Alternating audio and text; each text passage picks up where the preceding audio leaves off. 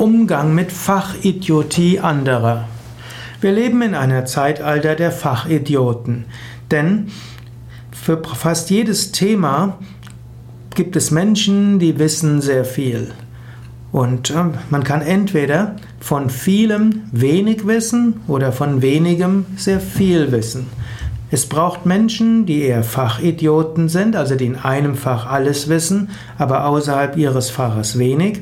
Und es braucht die Generalisten, man könnte sagen die generellen Idioten, die wissen von nichts wirklich viel. Aber beides ist hilfreich. Wenn du also jemanden hast, den du als Fachidioten einsetzen würdest, das heißt, er weiß in einem Gebiet alles, aber von anderem nichts, dann gilt es, ihn oder sie besonders wertzuschätzen. Also ihm nicht die Fachidiotie vorzuwerfen, sondern sein Fachwissen wirklich wertzuschätzen.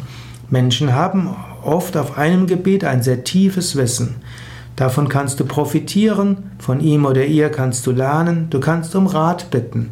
Aber es sind selten die Experten, die wirklich gute Entscheidungen treffen können. Das ist jetzt paradox. Es wird ja oft in der Politik gesagt, fragt doch die Experten. Interessanterweise zum Beispiel, selten sind die Wirtschaftsprofessoren nachher gute Wirtschaftsminister.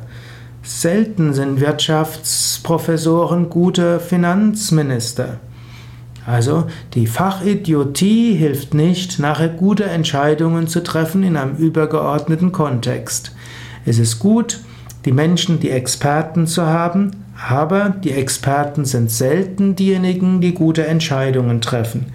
In diesem Sinne, wenn du ein Generalist bist oder sogar noch dazu jemand ist, der gut die äh, Folgen von Handlungen äh, abschätzen kann, der gut mit Menschen verschiedener Kontexte sprechen kann, dann wertschätze die Experten für ihr Expertentum, aber werde nicht zum Sklaven der Experten, sondern es sind meistens die Nicht-Experten, die die Entscheidungen treffen müssen.